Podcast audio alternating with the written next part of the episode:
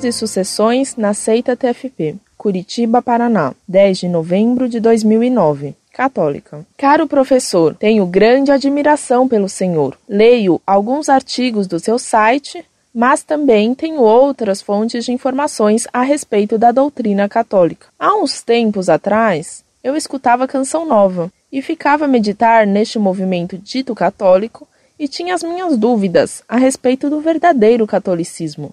Mas graças à internet, tivemos opções para melhor pesquisar e estudar a doutrina. Uma das outras fontes é que eu tenho um amigo que recebe as revistas Catolicismo e Doutor Plínio, e ele depois passa para eu ler. Acontece, professor, que faz tempo que leio essas revistas e constatei que, como o senhor, também defende a Igreja Católica de sempre. Mas tem um porém. O senhor diz que pertenceu à TFP e depois percebeu que tinha lá dentro uma seita, a sempre viva, e que por causa disto, e talvez outras coisas, se afastou. Eu acredito que o que o senhor afirmou é verdade, mas, como eu disse, leio a revista do Dr. Plínio, a vida deste homem e de sua mãe, Dona Lucília. Percebi também a exaltação um tanto exagerada a respeito destes. Concluí que foram pessoas verdadeiramente católicas. Dona Lucília, dona de casa, devota de Nossa Senhora, mãe, etc.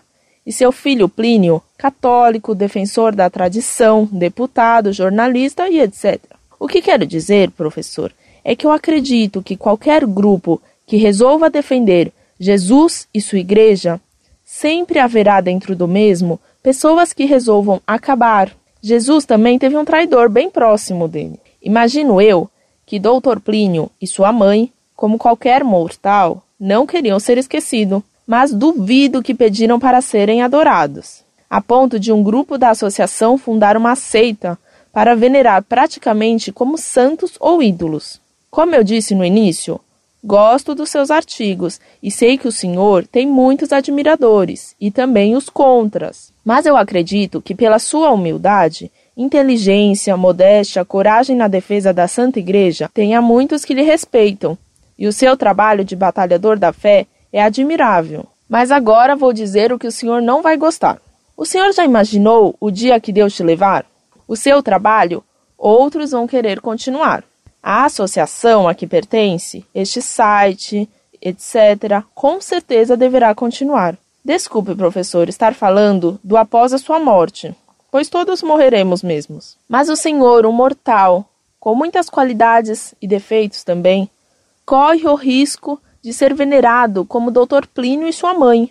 O que eu quero dizer é que depois da nossa morte não saberemos o que irão fazer em respeito à nossa memória. Para os normais, poderemos ser aquele que passou por esta vida fazendo o bem, mas para os fanáticos, poderão mesmo nos nossos túmulos pedir a nossa intercessão junto a Deus ou sei lá quem. Quem lhe garante, professor, que o seu bom trabalho desenvolvido um dia possa ser um grande movimento levado pelos outros e um fanático mal intencionado chegar no teu túmulo, pedir graça, intercessão, como a um santo. O que eu quis dizer é que nas pessoas de Doutor Plínio e de Dona Lucília, pelo que sei até agora, foram pessoas também defensoras da fé normais como qualquer outra, mas que um grupo da TFP resolveu transformá-los em ídolos ou sei lá o que. Desculpe, professor, Fica a teu critério publicar esta carta e desejo, com a graça de Deus, que continue o seu trabalho em defesa da fé, do Papa e da Santa Igreja.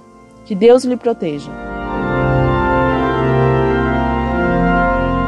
Muito prezada, salve Maria. Dr. Plínio organizou o culto para si mesmo e para a mãe dele, ainda em vida. Ele a fez chamar de Mãe da Transesfera. Você já imaginou como deve ser tremendo ser mãe da Transesfera? Já em 1928, ele tinha fundado seitas secretas. Fundou várias.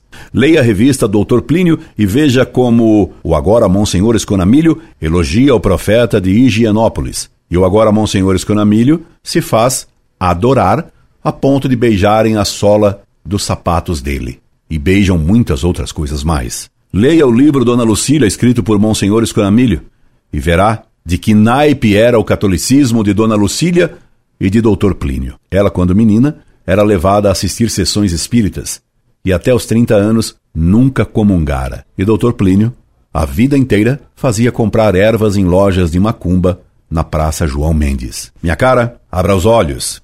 E que pseudônimo horrível você escolheu. Esse nome é nome de mulher em um tango argentino. Assine seu nome e apareça. Incorde Jesus Semper, Orlando Fedeli. Observação: não há mal nenhum em tratar da minha morte, etc. Nunca pretendi ser imortal como o PCO. E já tive câncer várias vezes, ainda antes de o imortal PCO morrer. Se o imortal morreu, muito mais fácil eu morrer logo mais, que vou para os 77 anos.